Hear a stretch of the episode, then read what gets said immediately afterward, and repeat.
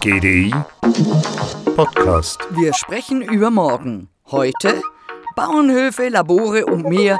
Wie können wir ein kaputtes Lebensmittelsystem reparieren? An der First International Food Innovation Conference am GDI ging es um Spitzenforschung, revolutionäre neue Geschäftsmodelle, vorgetragen von klugen Köpfen, die die neuesten Lebensmittelinnovationen präsentierten. Yummy, yummy, yummy, I got love in my tummy and I feel like I'm loving you.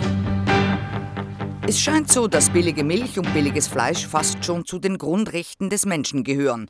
Doch nun dämmert es uns, dass all dies auch eine Kehrseite hat. Das Naturkapital schrumpft weiter, während Bodenentwertung und Überfischung immer schneller voranschreiten.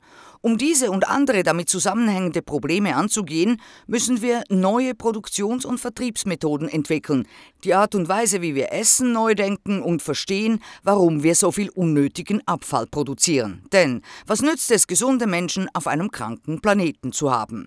Und ja, vielleicht sind Sie ja geneigte Hörerinnen und Hörer da ja schon viel weiter.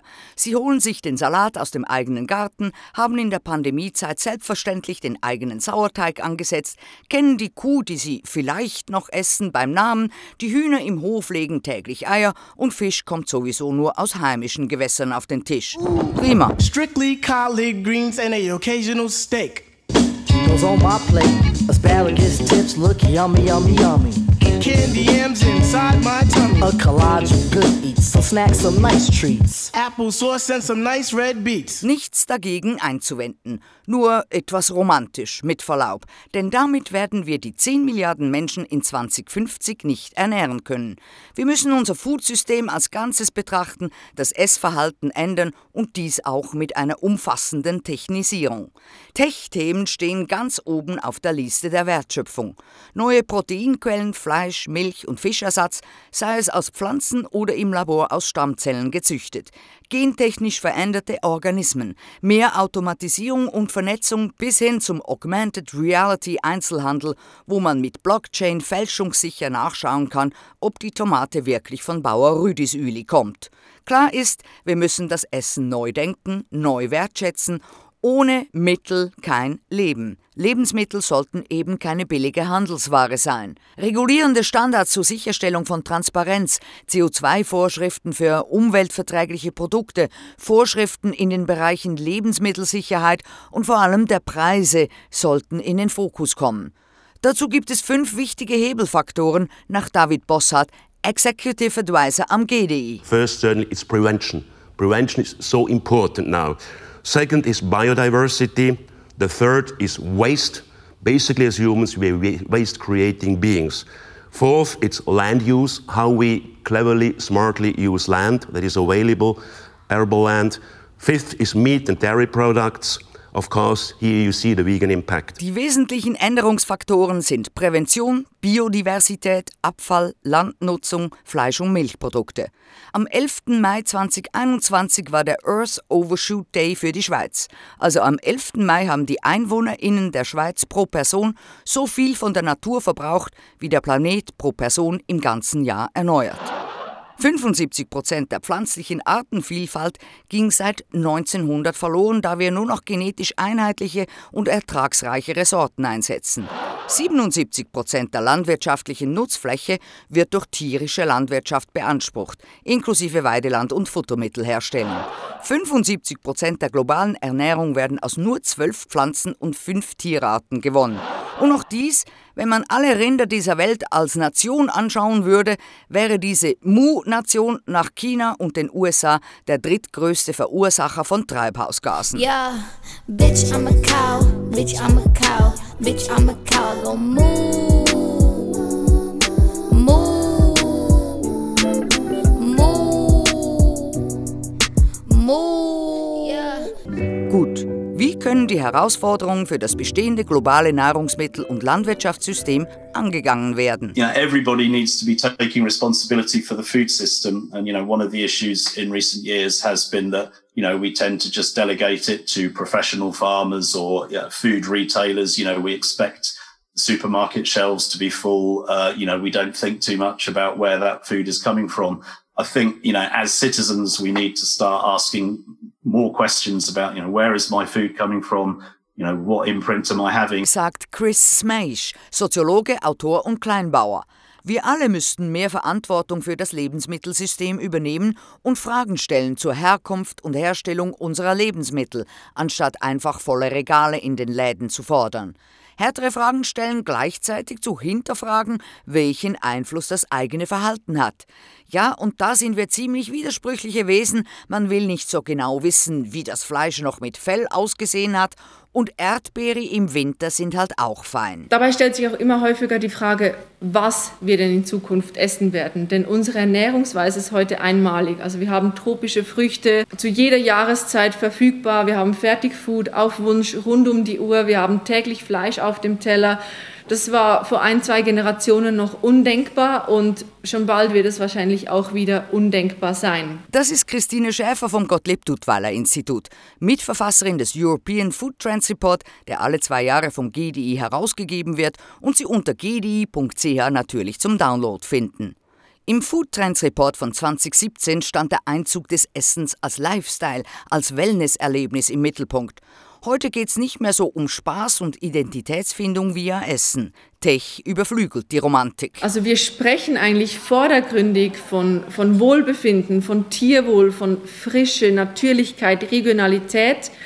Hinter den Kulissen geht es aber immer mehr auch um Plattformen, um Algorithmen, um Big Data, um Biochemie, um Gentech und um Ertragsoptimierung. Auch hier die Widersprüchlichkeit. Technologie ermöglicht uns schon heute, diese Romance-Bedürfnisse abzudecken. Wir bestellen das Gemüse vom Biohof via Smartphone und greifen auch im Detailhandel gern zu Planted Chicken. Tech is King.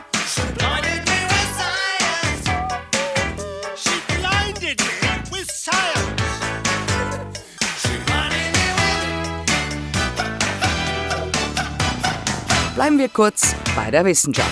David Bossart sagt, dass das, was uns angeblich zum Menschen macht, in Wirklichkeit bakteriellen Ursprungs ist und auch mit der Landwirtschaft und dem, was wir essen, zusammenhängt. Meaning what supposedly makes us human is actually bacterial in origin and actually related to agriculture and what we eat. We have to start with the microbiome. We now have new movements also in science that are going to determine how we perceive health, how we perceive food in the future. Das Mikrobiom sei essentiell. Neue wissenschaftliche Entwicklungen werden bestimmen, wie wir Gesundheit und Nahrung in Zukunft wahrnehmen. Mikrobiom, Mikrobiota, wie? So what is this microbiota? And Officially defined, these are the microorganisms, so viruses, bacteria, yeasts, and protozoa that colonize every internal and external surface of your body. Mikrobiota sind also all diese Mikroorganismen wie Viren, Bakterien, Hefepilze, alles, was jede innere und äußere Oberfläche unseres Körpers besiedelt. Und es sind viele. Actually, while you have 10 to the 13 human cells, um, you also have around 10 to the 13 bacteria that you are home to. So, roughly at the number of cells, um, you're about 50% bacteria. Wir haben so 10 Billionen Zellen und etwa gleich viele Bakterien, die bei uns wohnen. Dies sagt Emma Slack, Professorin der Lebensmittelimmunologie an der ETH Zürich. Die Mikrobenversteherin forscht zu Darmbakterien, Stoffwechsel und Immunität und versucht mit ihrem Team die Mechanismen zu verstehen, die die Interaktion zwischen dem Immunsystem, des Mikrobioms sowie der Ernährung steuern. Wir Menschen haben etwa 20.000 einzigartige Gene, aber unsere Mikromitbewohner haben sehr wahrscheinlich weit mehr als zwei Millionen einzigartige Gene. So your metabolic capabilities and, and your ability to transform food components or environmental components or anything that, that you breathe in or swallow from your gut bacteria is massively more than you can do with just your own human genes. Unsere Stoffwechselkapazitäten und die Fähigkeit, alles, was wir einatmen oder schlucken, umzuwandeln, wird von den Darmbakterien bestimmt. Und das ist weit mehr, als wir mit unseren menschlichen Genen tun können, so Emma Slack. Das Mikrobiom hat also ganz klar einen Einfluss auf die Energiebilanz, auf die Appetitkontrolle Und man vermutet auch eine Verbindung zur Gewichtszunahme. Science! Wenn man dies also steuern kann, rationale Mikrobiota-Entwicklung heißt das, werden neue Möglichkeiten der medizinischen Maßnahmen möglich werden. Dies wird aber noch dauern, zumal dies eine Menge Gesetzgebung durchlaufen muss, aber was wir essen und wie neue Lebensmittel entwickelt werden, wie sich unser Mikrobiom auf die Gesundheit auswirkt, das wird in den nächsten zehn Jahren ein sehr dominanter Trend sein, so Slack. But on the other hand, the fact that nutritional advice and what we decide to eat and what, how we develop new foods um, is going to actually integrate an understanding of how our microbiome affects health. This, I think, is something that will come progressively in the next years um, and will be a very dominant trend, I think, um, within the next 10 years for sure. Du bist, was du isst, ist nur noch die halbe Story. Denn du bist, was dein Essen ist. Und wir essen nicht nur Food, wir sind Essen als Teil des Ökosystems. So the old saying, you are what you eat, is only half of the story. We now have to be much more precise because we can be much more precise. You are what what you eat eats. So it's no longer I'm eating food, I am food. Because I'm part of the ecosystem. Wohlbefinden durch Foodtech wird wichtiger werden. Aber eben, Science ist schon da. Foodtrends wie Delivery-Plattformen, alternative Proteinquellen, individualisierte Ernährung, Wellness-Trends, Nachhaltigkeit und auch Bio sind im Kern Science-basiert. Where's the beef? Where's the beef? Where's the beef? Klar, vordergründig geht es um Wohlbefinden, Tierwohl, Natürlichkeit, Regionalität, wie Schäfer sagte. Auch hier der innere Widerspruch, wir wollen alles sofort und jetzt, möglichst viel Convenience, aber trotzdem frisch und selbstgemacht. Hören wir Bio, dann löst das Bilder von saftigen Wiesen mit glücklichen Tieren, zufriedenen Bäuerinnen im Einklang mit der Natur aus. Isn't it romantic? Isn't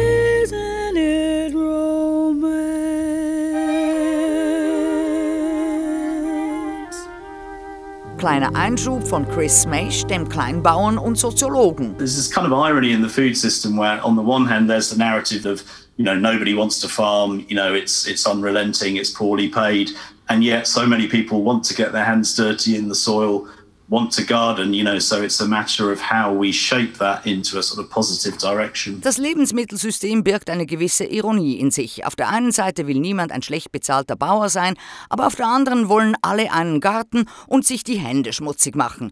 Es geht also darum, wie wir das in eine positive Richtung lenken könnten. Where's the beef? Ja, Karnivoren wissen es, Fleisch am Knochen ist die Zigarette von morgen. Eat less meat. Und Menschen wollen Fleisch, aber kein Schlachten. When it comes time for slaughter, most of us don't want to know about what happens. People actually want meat, not slaughter. Sagt Paul Shapiro, Bestsellerautor von Clean Meat, wie der Anbau von Fleisch ohne Tiere das Abendessen und die Welt revolutionieren wird. Fleisch ist heute ein sehr emotional aufgeladenes Thema. Global gesehen steigt der Fleischkonsum auch stark an.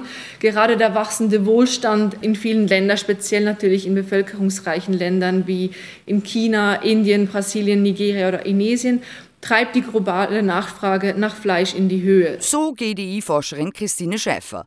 Wir müssen Alternativen finden, denn wie bei den fossilen Energien, wo wir nun unser Augenmerk auf erneuerbare Energien setzen, müssen wir auch Lösungen für die Probleme der Massentierhaltung finden. Just in the same way as the problem with fossil fuels is so great that we want lots of alternatives. We want clean energy from solar, wind, geothermal, and more. The problem of factory farming of animals is similarly so problematic that we need lots of alternatives, including cultivated meat, including plant based meat, and including other strategies as well. Wir müssten auf andere Strategien setzen, wie gezüchtetes Fleisch, Fleisch auf pflanzlicher Basis und andere Alternativen, so Shapiro. Aber die Rettung für FleischliebhaberInnen naht. What if there were an innovation that could give us the meat experience that so many people seem to crave without having to slaughter animals? Today, we are witnessing the very beginning of an incredible revolution. Some call it a clean meat revolution. Wir würden nun den Beginn einer unglaublichen Revolution erleben, die Revolution des guten, unbelasteten, umweltfreundlichen Fleisches, dem Clean Meat. I'm gonna be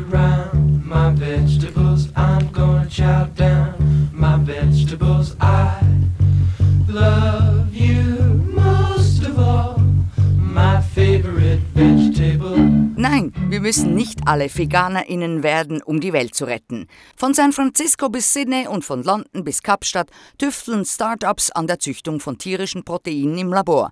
Cellular Agriculture heißt das, kurz CellAg. Hotspots sind heute in der kalifornischen Bay Area und in Israel auszumachen. Doch auch in Europa und Südostasien wächst die Branche unaufhaltsam. Ziel ist, auf diese Weise nicht nur Fleisch, sondern auch Fisch, Eier und Milchprodukte nicht nur nachhaltiger und tierfreundlicher, sondern am Schluss auch kostengünstiger zu produzieren. Das Interesse an dieser neuen Form von Fleischproduktion ist riesig. Das wurde sicher auch durch die Corona-Pandemie beschleunigt, denn Covid-19 rückte auch die Verlässlichkeit der Lieferkette ins Rampenlicht. Und die Pandemie machte damit auch viele Schwachstellen und die teilweise schlechten Produktionsbedingungen sichtbar. So Christine Schäfer. Medienberichte über die Corona-bedingten Schließungen von Fleischverarbeitungsbetrieben häuften sich im zweiten Quartal 2020. Und da stiegen die Investitionen in die alternativen Cell-X sprunghaft an. Die Prognosen sind, dass in den nächsten fünf Jahren Milliardenbeträge in die Skalierung aller alternativen Proteine fließen, also auf pflanzlicher Basis, aus Zellkulturen oder durch Fermentierung hergestellt. Und es werden neue Infrastrukturunternehmen hinzukommen, die die Produkte herstellen werden. Interessant dabei ist, dass sowohl die pflanzlichen Proteine als auch das Laborfleisch einen Push von einer unerwarteten Seite erhalten, und zwar von den klassischen Fleischproduzenten. Denn diese großen Unternehmen haben bemerkt, dass sie mit diesen alternativen Proteinquellen eben nicht nur die Veganer erreichen können, sondern auch die riesige Zielgruppe der Fleischliebhaber. Das eröffnet natürlich einen riesigen Markt für Investitionen. Bis zur Marktreife gibt es aber noch einige Hürden in Bezug auf Skalierbarkeit, Kosten, regulatorische Zulassungen und Akzeptanz der KundInnen zu überwinden. Three factors that need to be fulfilled. First of all, taste and texture. Second of all, price. Third of all, it needs to have a really natural feel to it. Sagt Martin Zinder, Category Manager Fleisch bei der Migro. Damit Clean Meat bei den KonsumentInnen ankommt, müssen die Faktoren Geschmack, Textur und Preis stimmen. Aber Zehnder ist optimistisch. Auch wenn er überzeugt ist, dass es noch lange eingefleischte Karnivoren geben wird, könnten die Leute vom Clean Meat, das nicht geschlachtet, umweltfreundlicher und vielleicht sogar gesünder ist, angetan sein. There will be still people who are looking for the real thing, the real meat, and uh, therefore not necessarily the one that has been slaughtered. It has to be a cleaner version of it, environmental friendly, animal welfare friendly, maybe even better for your health. And so I'm sure that by uh, 2030, maybe we'll reach the level where those two can coexist and make up uh, around 50 to 60 percent of the market share, I'm sure.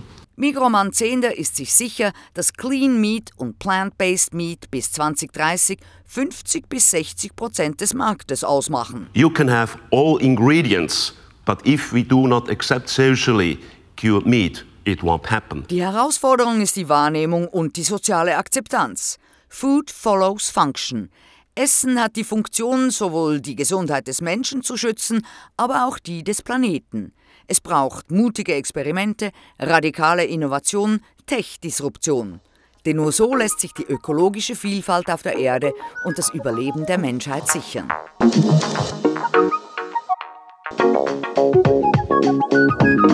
GDI Podcast Von Jasmin Kienast.